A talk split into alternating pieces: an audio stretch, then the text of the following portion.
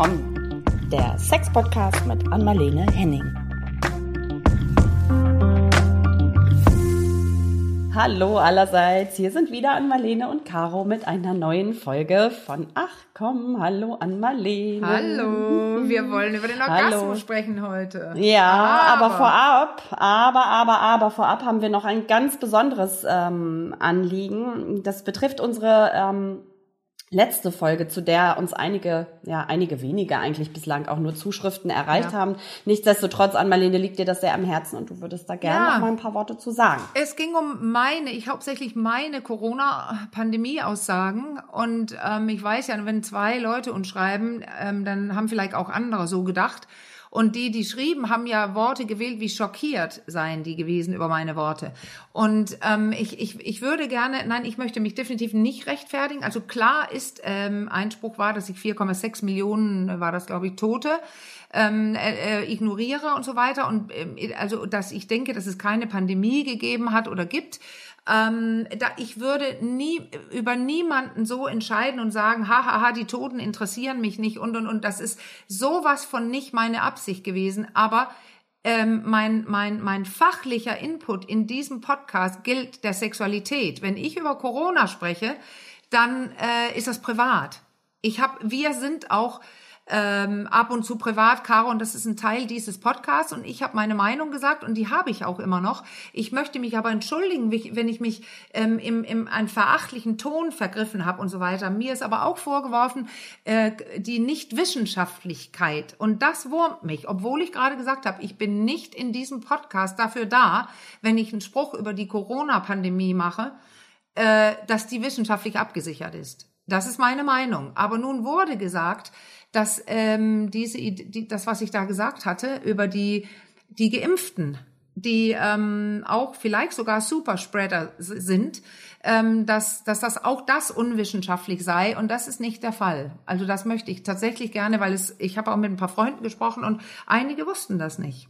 Und ich habe einen, einen wissenschaftlichen Artikel von Oxford University gelesen und die, da war es sogar so, dass sie herausgefunden haben, dass die, die im öffentlichen Dienst, also im, in, im Hospital arbeiten und so, die wurden äh, untersucht, dass die, ähm, das ist eine Wahnsinnszahl, 251 mal mehr virale Ladungen rumgetragen haben als nicht vaccinierte. Also das war so der erste, der kam, dieser Artikel. Mittlerweile ähm, ist es wohl no, so, dass es nicht so viele, äh, so eine hohe Last ist, aber es, es wird eigentlich gar nicht mehr diskutiert, dass eine Last da ist. Das heißt, das, was ich gesagt habe, dass Geimpfte ähm, ja ähm, ansteckend sein können und das auch selbst nochmal bekommen können, wenn dann aber in milder Form. Das stimmt. Es ist wissenschaftlich abgesichert. Und da, Keluke, wie, wie sprichst du ihn aus, Caro? Kekule. Keku, wie viel? Sag mal.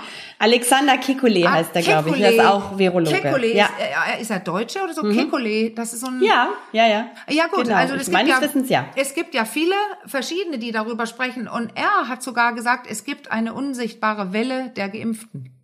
Also er, ja. er denkt, dass es ähm, er, war, er, er, er, er warnt oder fordert eindringlich dazu auch auf, dass geimpfte Leute auch als Träger betrachtet werden, als Virusträger. Und das heißt, und das war meine Wut vom letzten Mal, wenn da eine zu spüren war, das heißt, das ist allgemein bekannt und trotzdem haben wir 2G hier und da, gerade in und da, Deutschland. Ich wollte gerade sagen, also, da möchte ich auch noch mal ganz kurz dir zum, an dieser Stelle so ein bisschen beispringen, weil ich gerade ein aktuelles Beispiel habe. Ich mhm. bin selbst auch geimpft ähm, schon lange durchgeimpft, musste aber jetzt, war gestern zum ersten Mal äh, seit langem äh, wieder mal bei einem Konzert und ich musste mich trotzdem auch mit PCR-Test äh, vorher machen, um äh, das, das äh, unterstreicht das ja, was du sagst. Ja, ne? Obwohl ich geimpft ja. war, brauchte ich zusätzlichen PCR-Test, um die Veranstaltung zu besuchen. Genau. Also dieses um so äh, als doppelte Absicherung. 2G genau. ist einfach ähm, nicht in Ordnung. Wenn man die neuesten wissenschaftlichen Studien sieht, dann müssen alle sich weiterhin testen. Und ähm, das, das, das, ja, jetzt werde ich ein bisschen, ich werde emotional es, ich, bei dem Thema, ja. weil, weil mein Leben so sehr davon beeinflusst ist und ich lese und höre, dass ich bald selber ähm, ja auch alle Tests zahlen muss, die mir auferlegt werden. Vielleicht darf ich auch nicht mehr Zug fahren, ich kann meinen Job nicht ausüben, es sei denn, ich habe ein paar hundert oder 400, 500, 600 Euro im Monat für diese Tests über. Weil das heißt ja, ja dann, dass ich als nicht geimpfte Person, und dann möchte ich eine letzte Sache sagen, Caro, und du hast es gesagt, man wird verurteilt, wenn man ungeimpft ist. Ja. Und ich habe meine ganz persönlichen Gründe, das nicht zu tun, weil wenn irgendwas ist mit diesem Impfstoff, ist es ja, und auch mit der Krankheit, hat es ja was mit Gefäßen und Blutdurchlauf. Ja. Und ich habe Aneurysmen gehabt und ich habe Angst. Ja, Danke. Und ich finde, das muss man akzeptieren. Und ich eine zweite Sache, die du ähm, vielleicht auch noch ähm, noch mal betonen solltest, ähm, was ja auch immer so, dass du lebst ja einfach auch in Dänemark. Ne? Ja. Das ist dein Hauptwohnsitz und dieses Land Dänemark geht einfach auch ähm, ganz anders oder inzwischen ne, mit dem Ja. Thema Pandemie um. Also Ja. du hast da auch einen ganz anderen äh, Bezug zu, als wir jetzt hier so in Deutschland. Dafür muss man vielleicht auch noch mal so ein bisschen sensibilisieren. Also soll jetzt hier auch nicht in so eine auf. ausarten. Ja, wir. Aber wir wollen auch nicht bitte, bitte in die Querdenker und etc. Nein, Ecke genau, gestellt werden. Deswegen genau. nehmen wir uns dafür jetzt noch mal die Zeit. Ja, genau. Und ich freue mich tatsächlich sehr, dass ich in Dänemark lebe, weil äh, 80 Prozent meiner Zeit äh, gerade, weil weil ähm, die ja die Regierung hat ja am Samstag tatsächlich die Pandemie für beendet erklärt. Und es gibt auch da ein paar Sachen, als wir die Masken haben wir ja seit zwei Monaten nicht. Und ja. Da gab es auch eine kleine Welle an mehr Infektionen, aber wie es dann auch heißt, das haben die, die Dänen und die Regierung haben es so hingenommen, weil die fanden und finden, dass der Schaden, der Lebensschaden für so viele Menschen größer ist, wenn man immer noch nach zwei Jahren nicht frei leben kann. Und in Dänemark wird jetzt frei und normal gelebt. Und da bin ich. Aber ich achte hier auf die Regeln. In meiner eigenen Praxis gibt es jetzt Testpflicht Pflicht für alle. Äh, Ich komme auch frisch getestet. Also es ist so, hier ist, es ist wie zwei Welten für mich. Und da bin ich reingerutscht letztes Mal. Und I'm sorry, wenn ich jemand verletzt habe, aber so ganz unwissenschaftlich bin ich tatsächlich auch mit, mit Corona nicht unterwegs. Okay. Ich würde sagen, damit dabei belassen wir Ja, es und jetzt, jetzt auch. Ne? geht's doch an das Okay. geile Gefühl Orgasmus. Danke dir für die Zeit, Caro. Dann wenden wir uns jetzt den schöneren Themen zu oder dem einen schönen Thema und das ist heute das Thema Orgasmus. Ähm, dafür haben Ann-Marlene und ich uns extra einen Gast oder eine Gästin, muss es jetzt ja richtig heißen, eingeladen und das ist die Dania Schifftan. Hallo. Hallo, vielen, vielen Dank für die Einladung. Ich freue mich ja sehr. Und du bist, äh, wir müssen das Ja. kurz sagen, dass ich habe dich ja eingeladen, weil ich dich kenne, weil wir Freundinnen sind, aber du bist ja auch Kollegin, Sexologin und Psychotherapeutin in der in Zürich sitzt du also. Das wird man hören heute, dieses Schweizerische, glaube ich, oder? Ja, ich kann es nicht verhindern. Ähm, es gibt Leute, die das total charmant finden und andere lachen sich kringelig und wieder andere verstehen einfach kein Wort. Obwohl ich ja das Gefühl habe, ich spreche Hochdeutsch, Ja. kriege ich dann immer wieder die Rückmeldung, äh, naja, es ist ja eine Sprache, aber Hochdeutsch ist es also nicht. Also von daher verzeiht mir und fragt nach, wenn ihr was nicht versteht. Dann haben wir hier die dänischen Also ich finde, Akzente und die ich kann dir zurückmelden. Oh, Entschuldigung. Ja, das stimmt. Ja. Macht nichts. Ich kann dir zurückmelden. Ich find's charmant und ich verstehe dich auch, verstehe dich auch gut und lach mich auch nicht kringelig. So. Genau, und ich schätze es eben sehr jetzt vor allem mit diesem Talk mit Ann-Marleen, weil wir ja privat uns ganz viel auch über so Themen ähm, unterhalten und manchmal feststellen, hey, da sehen wir genau gleich und manchmal auch feststellen, Ja. da sehen wir ganz anders. Und das ist so irre spannend, finde ich, weil eben Fachpersonen nicht immer die gleiche Meinung haben müssen oder das gleich sehen. Und ich finde das genau beim Thema Orgasmus, finde ich es eben darum total wertvoll, wenn man so ganz unterschiedliche Sichtweisen auch einnehmen kann.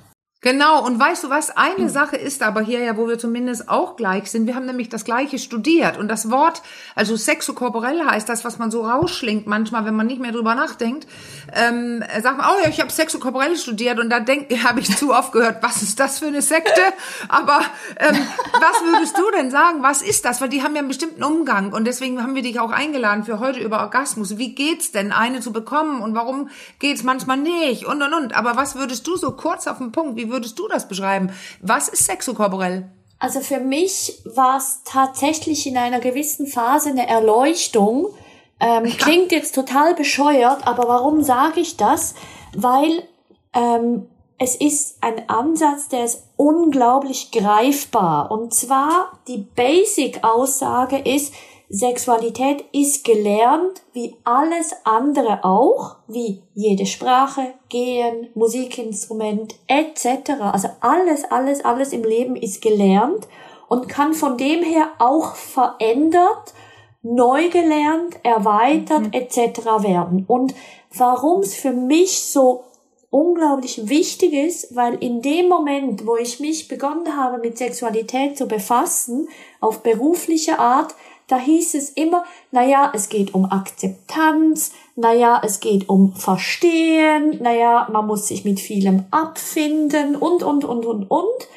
Und so, ich habe mich immer so in einer passiven Haltung gespürt, dem Thema gegenüber. Und mit dem Sexo Corporell wurde mir so mega bewusst, nee, nix passiv. Ich kann, ja. wenn ich will. Und das finde ich einfach so unglaublich geil, muss man sagen. das ist doch gleich eine total hoffnungsfrohe Botschaft, finde ich. Ähm, zum Anfang für all die ähm, vielen Hörerinnen und Hörer, die uns immer wieder schreiben, die ähm, sich nicht sicher sind, ah, habe ich überhaupt einen Orgasmus? Krieg, äh, ist das ein Orgasmus? Wie fühlt sich das an? Oder ich habe noch nie, gibt's ja auch in meinem Leben einen Orgasmus gehabt. Ähm, das heißt ja, dass es irgendwie jeder lernen kann. Ich will nur ganz kurz hineinwerfen, auch weil das ein großer Unterschied von sexokorporell ist zu anderen äh, und da genau dahin geht, Caro, ähm, dieses Lernen, was du gesagt hast, hast Dania, ähm, dass dieses Konzept ein körperfokussiertes Konzept ist, wo so viele andere Richtungen so reden über, also das ist ja auch gut, wie das Paar sich versteht, das hat man auch dabei bei Sexualität, aber ähm, also so oder tiefenpsychologische Erklärungsversuche gemacht werden, wo man zum Teil dann auch nämlich sagt, finden Sie sich damit ab?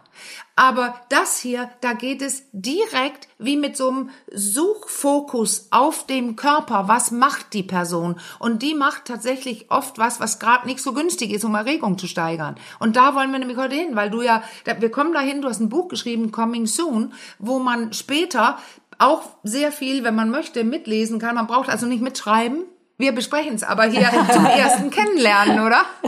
Genau, ja. also man darf parallel dazu jetzt das Buch holen und sich das durchlesen. Man darf auch mein zweites Buch dann Ende September sich besorgen, wo es dann noch expliziter ums Thema Paar geht und die Schwierigkeiten, wo ein Paar konfrontiert sein kann. Und jetzt aber zurück zu deiner Frage, Caro. Ah, du musst ja. schon sagen, wie es heißt. Du musst oh, schon sagen, wie dein Buch heißt. Sonst coming. geht das gar nicht. Ja, natürlich. Yes. Keep it coming. Also. Und das Geile ist, also wenn wir schon dabei sind, Coming ja. Soon hat eine Gräbfrüh vorne drauf, die man dann so schön streicheln kann. Weil eine was? So, eine Gräbfrüh. Also eine, eine, wie ach, ach so, eine Gräbfrüh. Da war's, da war's. Gräbfrüh. Das ist ein Gräbfrüh. Das ist ein Gräbfrühchen. Wir reden äh, in Französisch im Fall. ja, eben. Also eine Gräbfrucht. Ich habe gedacht, welche Frucht ist das denn?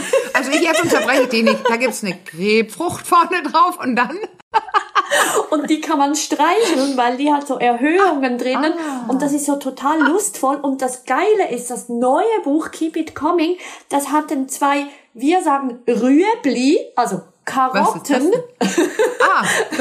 Karotten vorne drauf, die eben da, wo, die anzeigen, es kommt überhaupt nicht aufs Geschlecht drauf an oder auf die sexuelle Orientierung oder wo man sich mhm. fühlt und sieht. Es ist total möglich, dass man sich in jeder Karotte wiederfindet und es geht einfach darum, wie können die Karotten so passend wie möglich zueinander liegen zum Beispiel. Ja, super. So, also, Jetzt bin ich schon neugierig. Also das ist ja noch nicht da, das Buch. Das kommt gleich. Genau. genau. Und wie sehen wir da denn, denn wie sehe ich das mit dem Orgasmus? Weil ja, ganz vereinfacht gesagt bedeutet das, jede Frau kann einen Orgasmus kriegen, wenn sie das will und wenn sie daran arbeiten möchte. Und jetzt bei diesem Wort gehen ja den meisten schon mal der Laden runter und finden Arbeit auch noch sowas. Also ich weiß nicht, wie du das erlebst, Ann-Marleen, aber ja, ich krieg das genau dann ganz häufig, nochmal Druck. Mhm. Mhm. Ja. Total. Ja, es kommt so eine anstrengende Komponente rein. Ne? Man möchte es ja gerne meistens leicht und schnell und dann kommt so ein bisschen Ungeduld und dann macht man sich, ja, ich kann mir das schon vorstellen, noch mehr Druck. Ja, ja. es ist die, dieser Missgedanke, hätte ich fast gesagt, oder äh, dass dieses Wort reinkommen muss und man so genervt ist. Das kommt davon, dass die Leute tatsächlich denken, es sei angeboren. Das ist dieses, ein Orgasmus, das muss ich können und zwar so. Ohne Erfahrung, ohne Anfassen. Also das erste Mal, wenn Mann oder Frau da drüber gleitet über den Klitoriskopf, wupp, dann kommt ja automatisch ein Orgasmus. So ein bisschen übertrieben gesagt, aber das ist der Gedanke von den Leuten. Und dann ist ja doof, wenn es bei mir nicht so ist. Und was eben auch dahinter steckt, das ist ein bisschen das Problem von unserem Schulsystem quasi, dass Kinder, solange die noch nicht in der Schule sind, total gerne lernen. Also lernen assoziieren mit was total Schönem, weil zum, wenn wir daran denken, wie Kinder laufen lernen, also gehen, die machen das ja einfach aus einer Freude heraus zehn Stunden pro Tag. Also ich, ich habe das ja teilweise versucht mitzumachen mit meinen Kindern. Ich war nach zehn Minuten Schweiß überströmt. Also ich kann das ja gar nicht, aber die machen das mit einer Freude Ja. und mit einer Lust und mit einer Begeisterung. Und das ist ja Lernen pur. Also die machen Ja, ja, und das nichts machen- anders.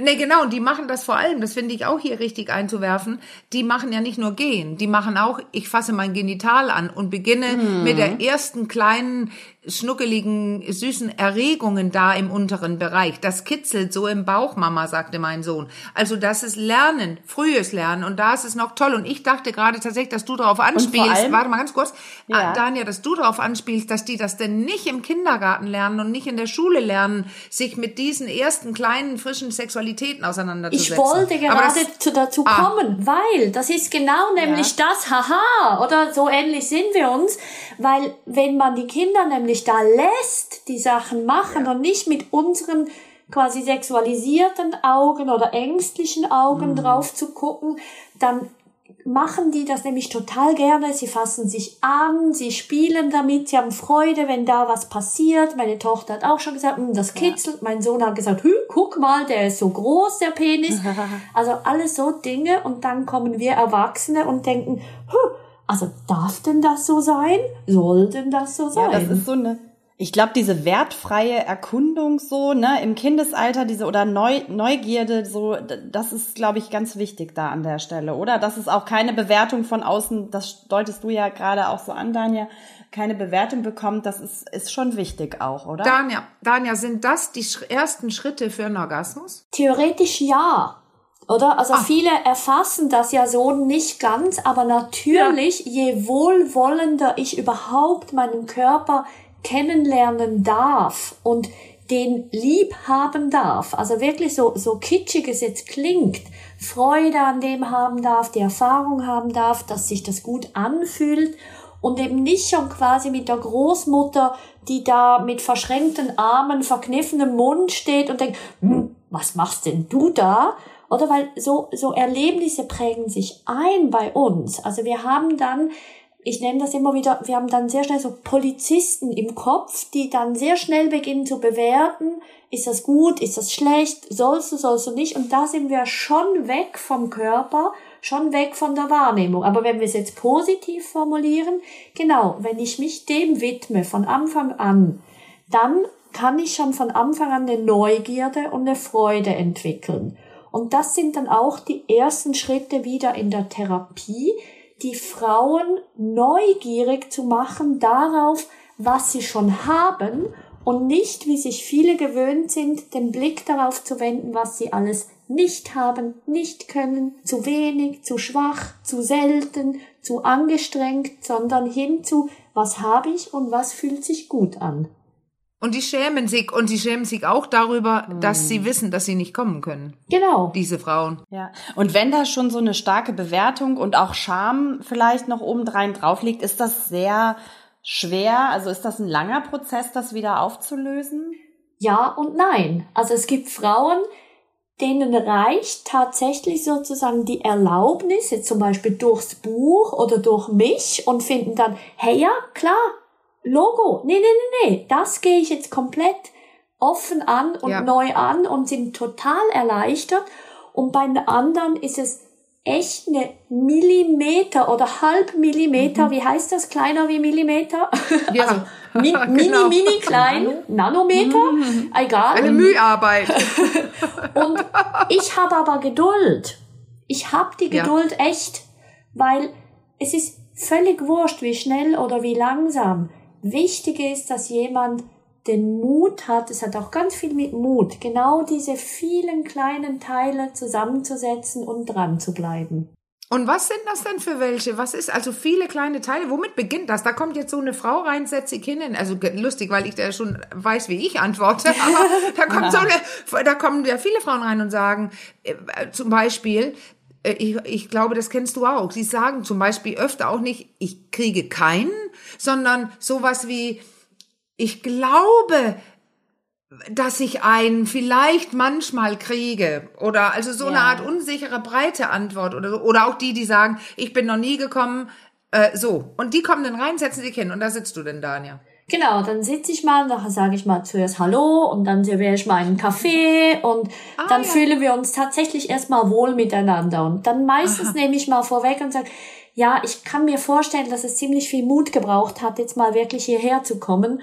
Ähm, gucken Sie sich mal an, damit Sie nicht so erschrecken.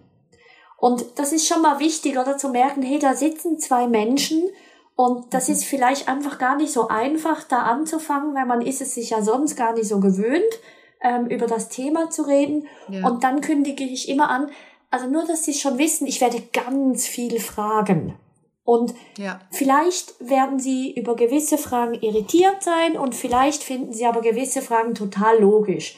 Und Sie dürfen mir auch Quatsch erzählen, aber vielleicht möchten Sie dann das nächste Mal das Richtige erzählen. Das gibt's auch immer wieder. Und wissen Sie, ich bin dann gar nicht beleidigt.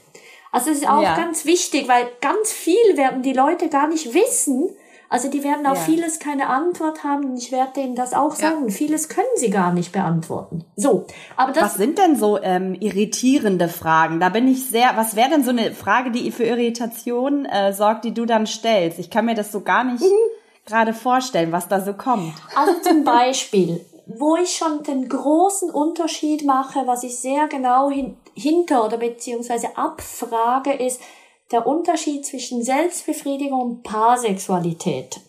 Weil mhm. genau beim Thema Orgasmus, was so meine Erfahrung ist, dass viele Frauen Selbstbefriedigung einen guten Weg gefunden haben, mit dem ja. sie eigentlich mhm. relativ sicher zum Orgasmus kommen können. Nicht locker, ja. aber sie wissen, wie das mhm. geht.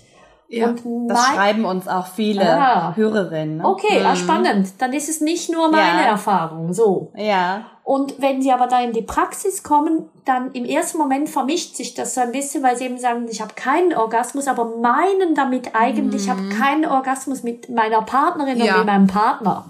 So. Und darum frage ich dann schon mal sehr genau, okay, was tun Sie denn da Selbstbefriedigung? Jetzt stellen wir uns das mal so im Film vor. Wie sitzen Sie? Wie stehen Sie? Wie, wie liegen Sie? Benutzen Sie Hände? Benutzen Sie Finger? Und wo gehen denn die Hände genau mal hin? Und da bist du mitten in der privaten, in, also in der Intimität. Das kann schon sehr ja. verstörend sein. Ich soll jetzt sagen, was ich, wie ich meine Klitoris anfasse oder genau. was? Genau. Also so. Und dann ja, ist okay. im ersten ja, Moment ja. ist es dann so, okay. Und das Spannende ist aber, sie verstehen, sobald sie vor mir sitzen, verstehen sie so quasi im Sekundentakt, warum das mhm. Sinn macht, das sich mhm. jetzt zu überlegen. Und das ist halt mhm. halt dann, dass es eben nicht ähm, quasi zu viel ist, sondern sie verstehen sehr schnell, ich interessiere mich tatsächlich dafür und ihre Antwort ist wichtig.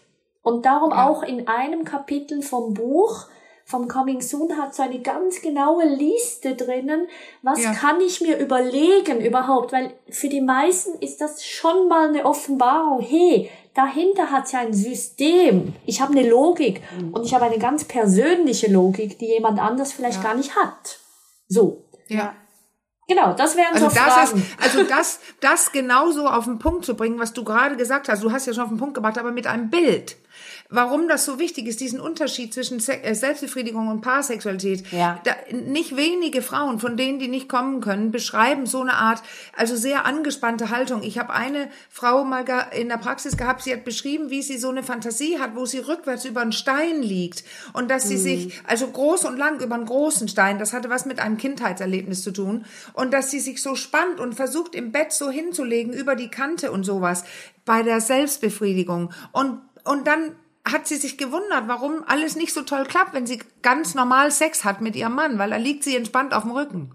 Ja. Also da ist so eine Art Mo Unterschiedsmodus oder so im, im Verhalten. Was Ja, wolltest du? grandios, Daniel? weil, weil genau das ist es. Oder wenn wir jetzt nur schon mal bei der Haltung bleiben, oder? Weil es kommt dann so Zeug raus, wie dass die Frau wie ein Brett in der Selbstbefriedigung auf dem Bett liegt, sich total anspannt, die Beine vielleicht nahe beieinander hat.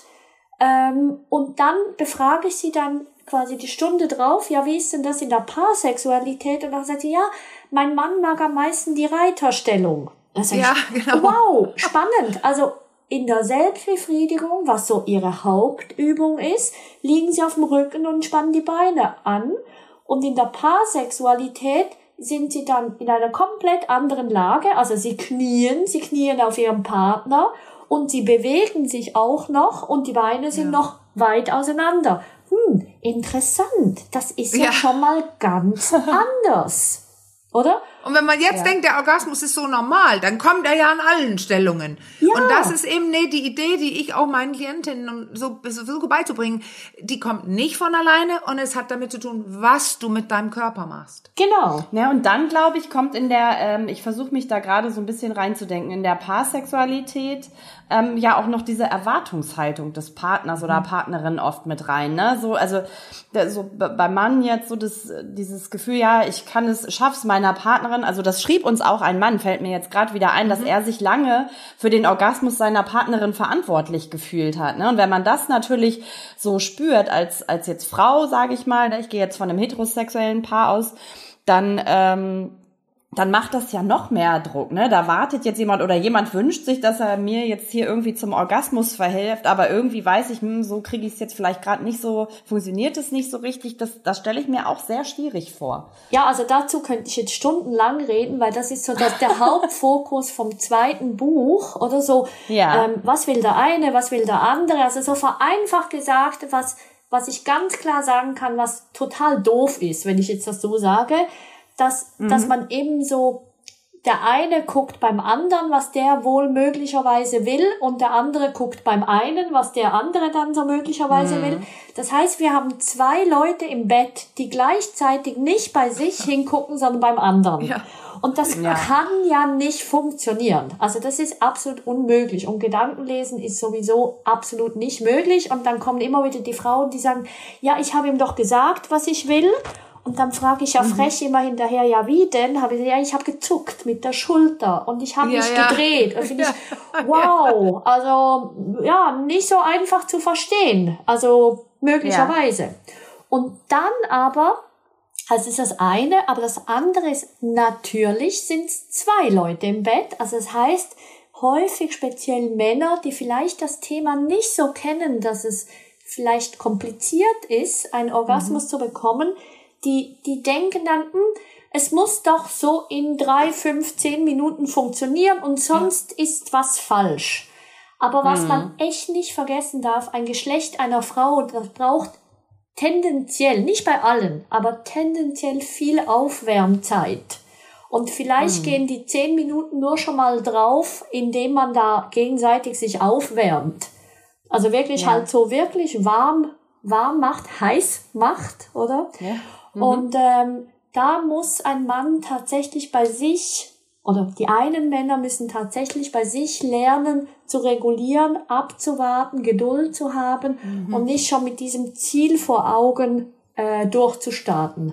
Ja. Und dann finde ich, hier ist der richtige Zeitpunkt, Dania, zu sagen, du sprichst jetzt vom Aufwärmen, weil, und die Männer. Und dann sehe ich die Klitorisperle. Das ist ran an die Perle, zu früh drücken und tun wir jetzt so. Und da hast du, also ja, wir alle, die in der Branche arbeiten, eine ganz andere Antwort, oder? Und wie groß ist die Klitoris? Ist das nur die Perle? Haha, was heißt hier aufwärmen? Wovon?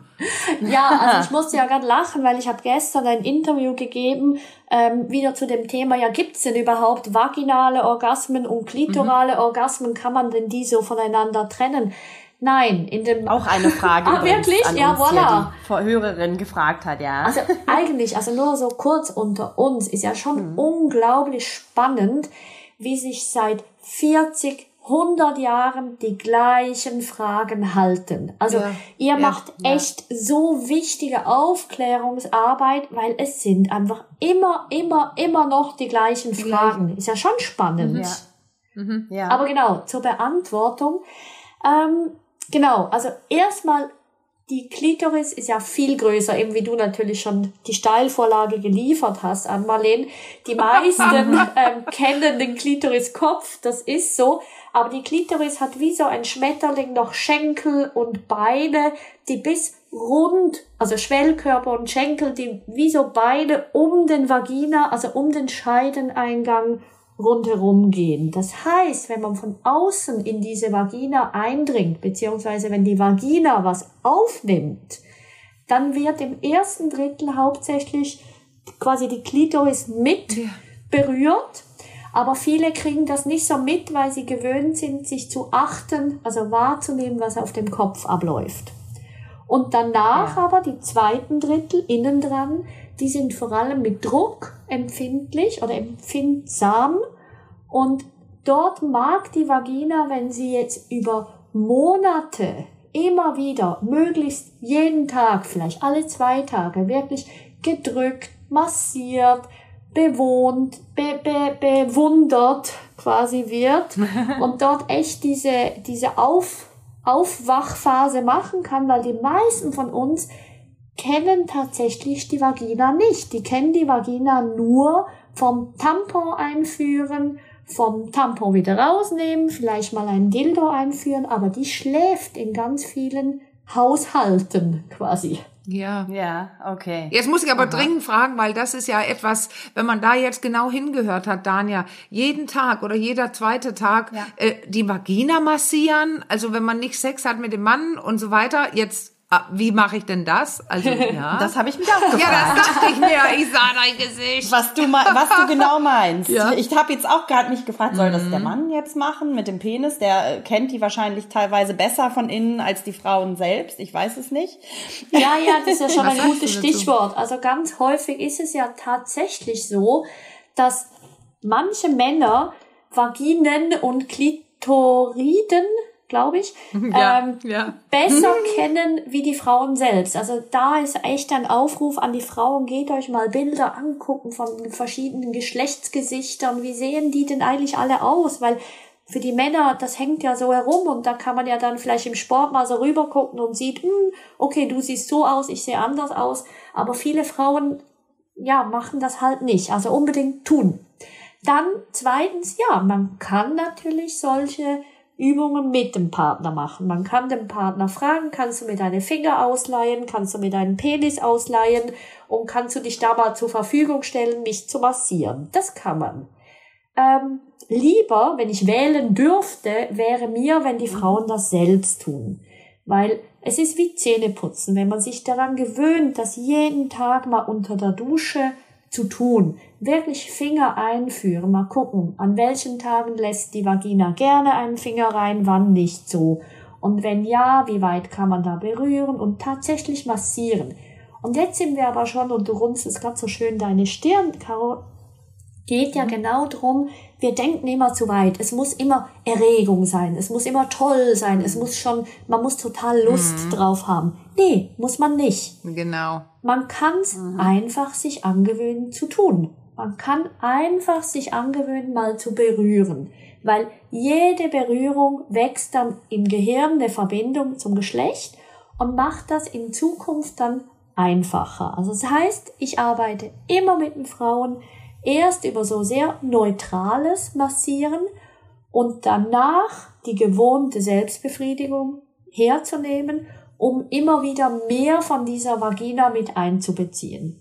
Ich würde aber noch mal, eine, ich habe noch eine Frage so zum Spüren oder zu der Empfindung. Also ist es schon so, dass die die ähm, Klitorisperle so das sensibelste, der sensibelste Teil, wo am meisten gespürt wird, ist oder ist es die ganze Klitoris? Also weil ich habe immer so das Gefühl, so die, ich weiß nicht, ob es der richtige Begriff ist, aber so die Scheidenwände, die sind gar nicht so empfindsam. Also jetzt so bei diesem klassischen, sage ich mal, rein raus Geschlechtsverkehr, wo der Penis immer nur so das, ne, und immer nur so diese Reibung, so ich habe das, da ist glaube ich gar nicht so ganz viel Gefühl. Also was, was sind denn so die sensibelsten Teile, die so äh, stimuliert werden also, können. du sagst ganz viel, was wahr ist, aber was auch grottenfalsch ist, wäre jetzt so meine Antwort. Oh. Und würde mich noch wundern, ja. was Ann Marlene dazu sagt. Aber so, es ist halt potenziell hat auf der Klitoris die höchste Dichte an Nervenenden. Das ist Okay. so. Und von dem Mhm. her ist die quasi am naheliegendsten, am, am, am naheliegendsten, dass die schnell heftig, heftige Wahrnehmungen von sich gibt. Ja.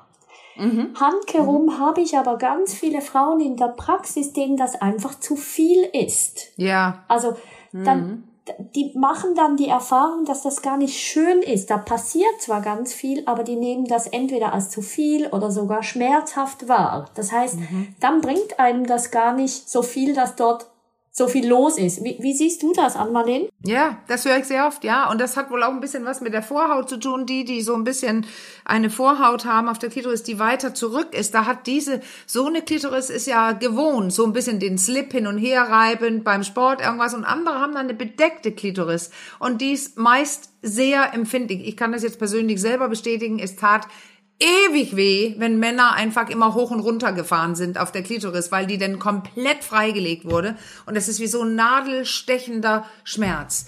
Also da Genau. gibt es große Unterschiede und viele sagen, und das kenne ich eben, oh, das tut weh, wenn man das so und so macht. Genau, und das wäre dann, dann kommt es schon nicht mehr auf die Frage an, wie viel wäre da eigentlich vorhanden Genau. von diesen Nerven, sondern wie habe ich die kennengelernt und wie Mhm. hat mein Körper die gelernt quasi zu verstehen. Und darum ist es in dem Sinn viel wichtiger, ich habe im Gesamt, also die Antwort, dass es im ganzen Geschlecht Nerven hat, mal dichter beieinander, mal weniger dicht und mal mehr solche, die auf Druck reagieren und mal solche, die aus Reibung reagieren. Ähm, aber sie sind da. Und zwar, außer man hat jetzt eine ganz schwere Krankheit, die sich genau auf diese Orte bezieht, ähm, hat das jede. Aber eben bei den meisten schlafen die, weil die bei den ersten zwei, drei, fünf Mal dorthin fassen, vermeintlich nichts gespürt haben. Und dann denken sie, ah nee, lassen wir mal sein.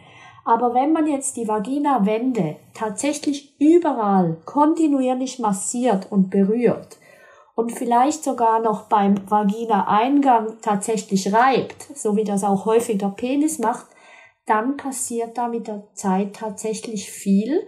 Außer man geht eben auch dort in den Schmerz rein. Also viele Frauen haben dann Geschlechtsverkehr mit Schmerzen, weil die irgendwie gar nicht warm genug sind, nicht, nicht flüssig genug sind, dass es sich nicht genügend quasi Schweiß bilden kann und hören dann wieder auf. Und darum, also die lange und kurze Antwort in einem, potenziell ist eben auch an einem Ort, wo vermeintlich sehr wenige Nerven sind, sehr viel möglich.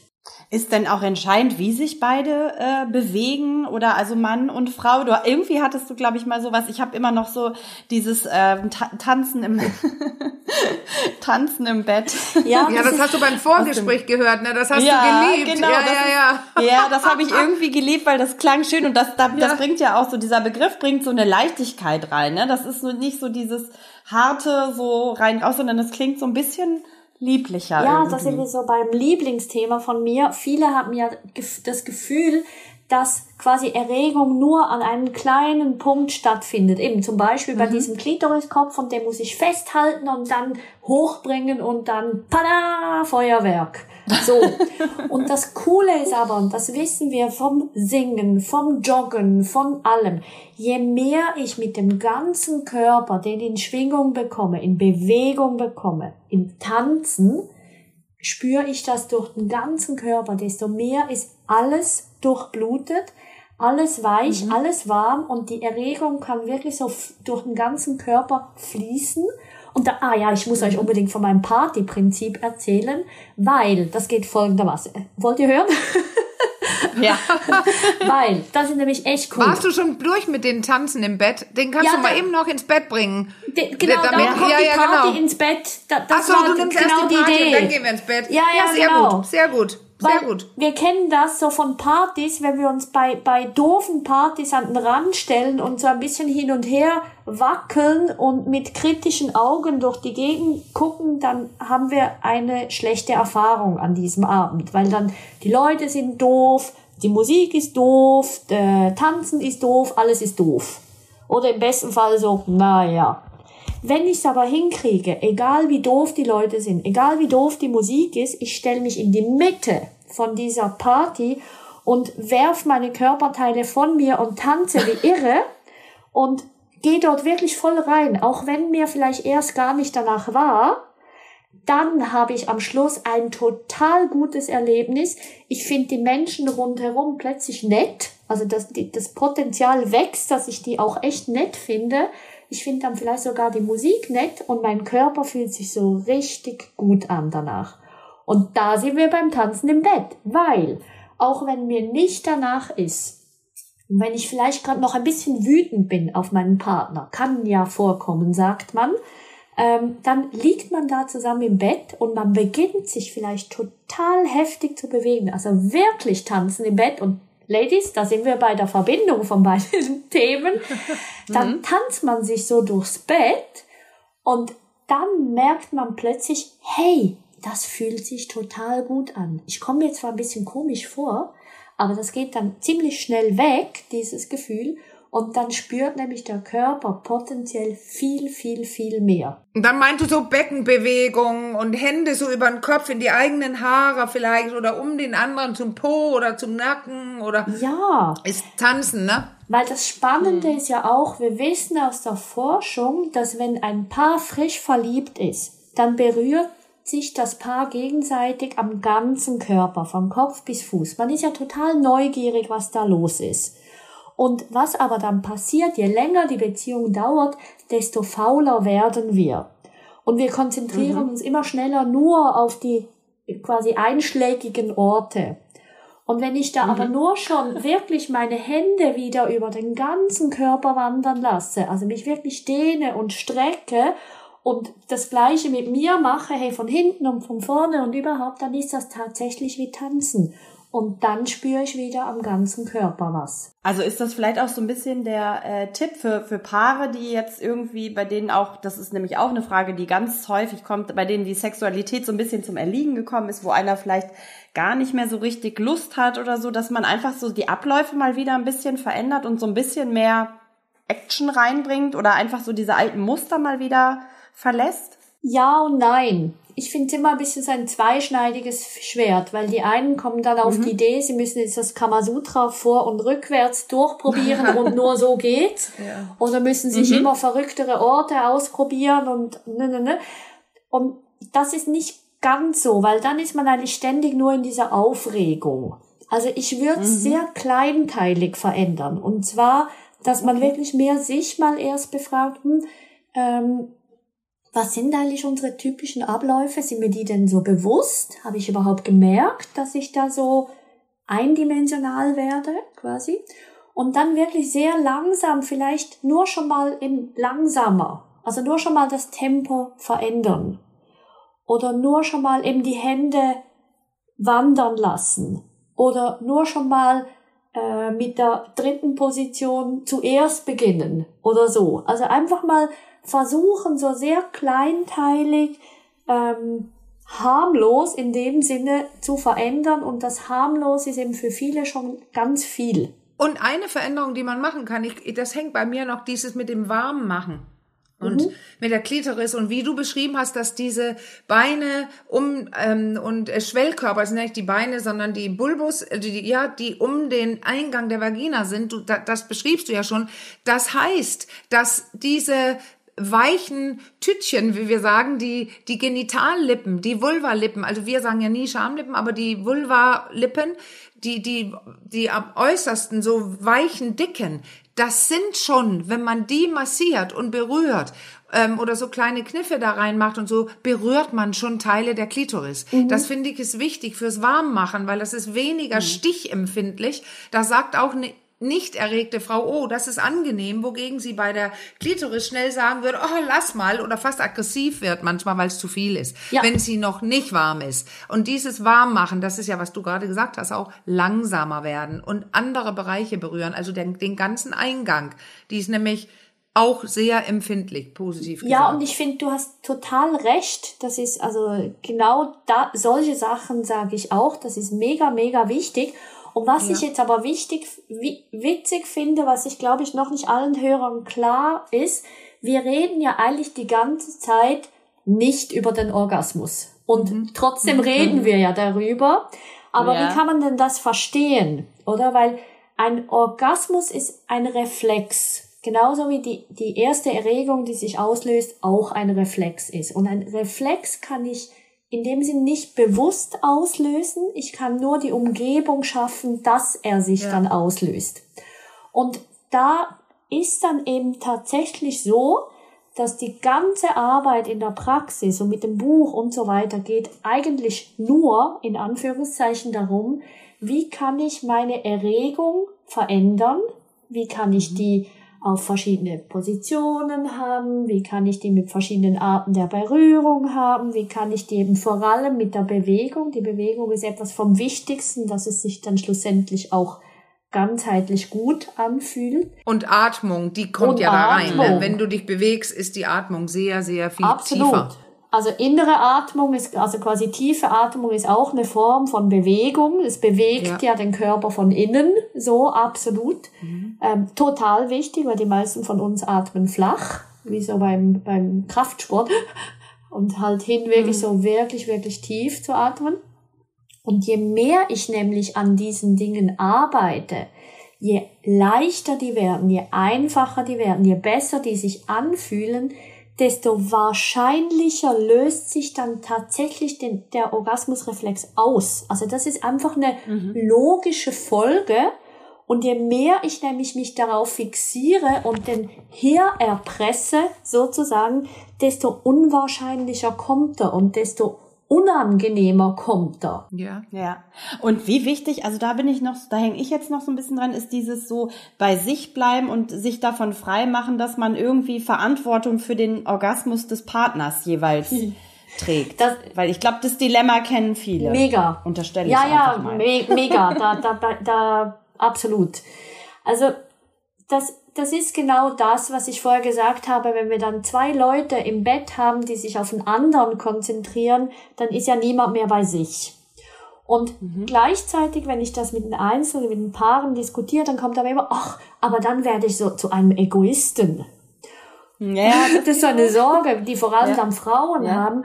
Aber das ist totaler Quatsch, weil je mehr ich selber genieße und je mehr ich mir holen kann, was ich genieße, desto mehr kann das der andere eben auch tun und es ist eben wirklich ein Zusammenspiel und ein Miteinander. Natürlich lohnt mhm. es sich dazwischen mal rüber zu gucken und zu schauen, ja, ja. wo bist denn du da?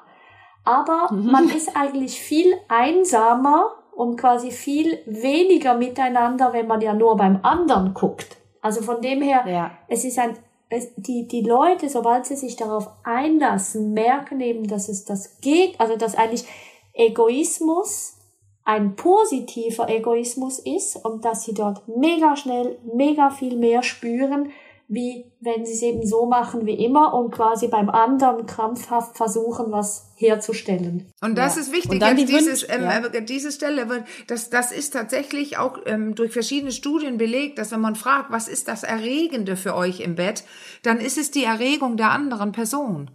Also ja. ähm, die zu sehen und die kann man ja kann ja beide jeder für sich nicht immer bei der anderen sein, sondern ich kann dafür sorgen, dass ich gut erregt bin. Dann erregt es in diesem Fall bei mir meinen Partner, ja, weil er mhm. sieht wie wie geil ich werde.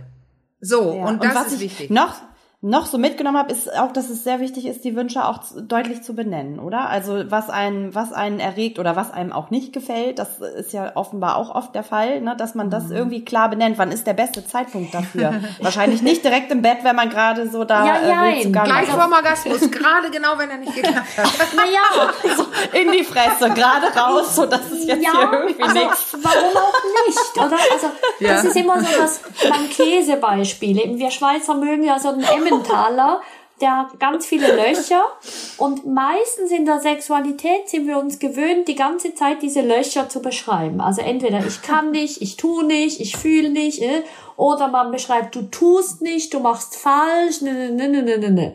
Aber das ist Blödsinn, weil damit kann niemand was anfangen. Und wenn ich mir aber dran mich angewöhne, Käse zu benennen, dann haben alle einen Vorteil. Also ich mag das und das. Ich will das und das. Mir tut gut das und das. Ich kann das und das. Weil dann kann der andere auch was damit anfangen. Wenn der ständig nur hört, was er falsch macht, dann ist er ja ständig so auf der Probe und, und so quasi steht mhm. auf der Bühne und auf der Bühne stehen, äh, fühlt sich einfach total doof an. Der wird ja ständig ab, abgeurteilt sozusagen. Und wenn der aber die Message kriegt, auch vor dem Orgasmus, so bescheuert, dass das klingt, tu ein ja, bisschen so mehr links. Oder tu ein bisschen ja, ja. mehr rechts. Ja, hey, okay. natürlich, weil jede Frau ist anders. Jede ja, ich habe es als Witz gemeint, aber das ist wichtig. Man kann zum Beispiel einfach die Hand ein bisschen rücken. Genau. Einfach die Hand greifen, dann hat man das gemacht, was du gerade gesagt hast, tatsächlich vor dem Orgasmus. Absolut. Und ja. da tun sich so viel schwer damit, weil sie denken, der andere müsste es eben doch wissen. Aber wie kann der andere das wissen? Der steckt nee. ja nicht in dem Körper. Und nee. so viele tun sich schwer mit den Worten. Und da komme ich wieder ganz am Anfang von unserem Gespräch. Wenn man sich von Anfang an angewöhnt, Worte fürs Geschlecht zu benutzen, wenn man das darf, wenn man das hat. Genital, ne? Ich genital. betone jetzt genital, weil du sagst, Absolut. meist geht's schlecht und in Deutschland ist das ja dummerweise auch ähm, ja Mann, Frau und so weiter. Aber ah, du meinst ja. jetzt direkt das Genital. Ne? Absolut. Ich meine ja. das Genital, Vulva, Vagina, Scheide, Penis, Hoden etc. Also ich erinnere mich, wie ich während meiner Ausbildung stundenlang vor dem Spiegel stand und diese Worte hoch und runter ge gebraucht habe, also bis mir mal gelungen ist, Ejakulation zu sagen, hatte ich also hundertmal Stolperer drinnen. Aber das ist okay, weil wir üben das häufig nicht. Und es mhm. ist wichtig, wenn ich mir diese Wörter angewöhne, dann ist das schlussendlich genauso einfach wie Staubsauger oder Mikrowelle ähm, was ja nicht per se einfachere Worte sind, aber wenn ich mhm. das kann, dann fühle ich mich schon mal wohl. Und wenn ich mir angewöhne, mir selber vielleicht zu sagen, ich habe es gern links von der Klitoris so und so, dann finde ich das schon wieder nicht so schwierig mit der Zeit und eben mhm. kann aber durchaus auch ja. meinen Partner mal führen. Ähm, macht aber Sinn, mhm. den wirklich sehr konkret zu führen, weil nur mit Zucken und, und Quieken kommt man häufig nicht weiter. Setzt aber auch voraus, dass ich mich zuvor auch selbst gut erkundet habe ne? und genau weiß, was ich mag und äh, wo es angenehm ist. Das ist halt wieder der Teil, warum dann vor allem die ja. Sexualtherapie in der Selbstbefriedigung an, anfängt, weil ich ja dort ganz viel Übungszeit habe und mich selber ähm, erkunden kann. Ja. ja, ich würde gerne so ein bisschen ja so zum Ende kommen, weil die Themen, was wir hier jetzt feststellen, ist, wir reden kreuz und quer. Also ich hoffe, dass das trotzdem verstanden wurde, wie Dania gesagt hat, dass wir, dass alles zum Orgasmus gehört. Und ja. ich würde gerne das nämlich dahin tun, jetzt wer das wirklich selber jetzt üben will. Denn der hat ja jetzt gehört, irgendwas mit Partner und ich übe vielleicht Dinge zu sagen oder zu zeigen mit Fingern und je mehr ich mich bewege, äh, das sind ganz, ganz viele Sachen drin. Aber wer wirklich das Projekt jetzt hat, der kann dann, also ich möchte lernen zu kommen, der kann denn wirklich dein Buch nehmen, Daniel. Das ist kein Wissenschaftsbuch, sondern richtig down to hands, also hands on. Ähm, wie ja. mache ich das alleine? Und dann aber nicht vergessen, dann muss man durch diese Sachen auch gehen. Also die Frau selbst, weil, ja. weil es im Endeffekt um Hirnverbindungen geht. Lust ist retrospektiv, wenn ich noch keine Lust damit verbinde, dann lerne ich nicht aus dem Fenster gucken, damit Lust zu verbinden, sondern mhm. wenn ich beginne, damit Erlebnisse zu assoziieren, die ich hatte, die lustvoll waren. Und deswegen, man ja. muss das Buch durcharbeiten äh, oder durch trainieren mhm. oder durchgenießen. Ja. ähm, aber da, Daniel, dafür hast du es geschrieben, ne? wie so eine Anleitung für diese ganzen, die sagen, aber wie mache ich das und wie fange ich an und wie, wie und klappt das dann? Das weiß man nicht, das kann dauern, aber da steht, wie man es unter Umständen durchleben könnte. Genau. Und ja. wenn ich es ganz in, in zwei Sätzen runter konzentrieren müsste, dann ist der allereinfachste Weg, mach dir bewusst, wie du dich selbst befriedigst und ändere diese Gewohnheit in Millimeter-Schritten ja. und zwar über ja. Monate in einer Regelmäßigkeit. Konzentrier dich erst auf dich alleine und erst dann, wenn du spürst, dass sich bei dir was verändert, dann versuch es in der Partnerschaft Stück für Stück zu verändern. Weil nie zuerst mit dem Partner, weil der immer noch Genau. so viel eigene Ablenkung mit sich bringt. Und was so wichtig ist, auch wenn du da veränderst an deiner Technik, ähm, sobald die Erregung runtergeht oder es geht wieder wieder weg, schnell husch zurück zu dem, was du immer machst. Genau, Dann absolut. kannst du so hin und her springen und das äh, auch Spaß haben. Genau. Und ja, es bleibt aber schlussendlich ein Trainingsteil dabei. Aber Training Mhm. darf man jetzt mehr und mehr die Erfahrung machen, das darf Spaß machen. Ja. Genau wie wenn man jetzt Lust hat, Japanisch zu lernen, dann macht, kann man das so gestalten, dass einem das tatsächlich Freude macht.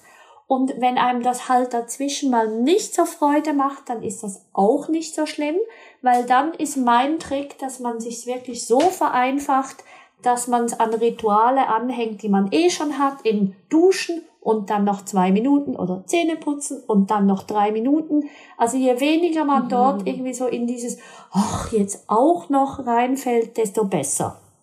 Du redest gegen den Schweinehund in uns allen, gegen Ja, das faule den- Hirn. Der ist auch da aktiv, der Schweinehund, ne? Aber den wollen wir überwinden. Und ähm, wir packen euch, das sage ich an dieser Stelle schon mal, die ganzen Buchdaten natürlich in die Show Notes für all diejenigen, die da gerne noch ein bisschen tiefer einsteigen wollen und das nochmal in Ruhe nachlesen wollen. Ähm, wenn ihr Fragen habt zu dem Thema zu, oder zu anderen Themen, dann ähm, kommt wieder mein kleines Sprüchlein, was an Marlene so liebt. Dann schreibt uns an achcom.rnd.de.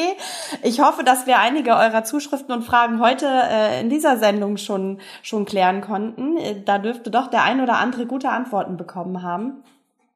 Und ähm, Danja, ja, vielen lieben Dank, dass du heute unser Gast warst. Ich weiß nicht, ob du hier unseren Hörern zum Abschied oder Hör und Hörerinnen natürlich auch mit auf den Weg geben willst. Ähm, ja, ich möchte was sagen. Und zwar, ich finde, also erstens mal den Podcast großartig. Also alle, die da hören, sind nämlich schon am Lernen, weil während dem Hören Ja, hat man automatisch schon ganz viel bei sich überprüft. Da kann man ja gar nicht anders. Und möchte einfach mitgeben, egal wohin es dich zieht in der Sexualität, du darfst neugierig bleiben. Es ist nicht nix einfach so, wie es ist und es kann verändert werden, wenn du das willst. Ja, super Schlusswort. Ja, Finde wenn ich du's auch. willst. Ja, und Danke damit dir, äh, verabschieden wir uns. Vielen lieben Dank, Danke. genau. Und wir verabschieden uns von euch und sagen bis zum nächsten Mal. Macht's gut, ihr alle. Bis ganz bald. Tschüss. Ciao. Tschüss.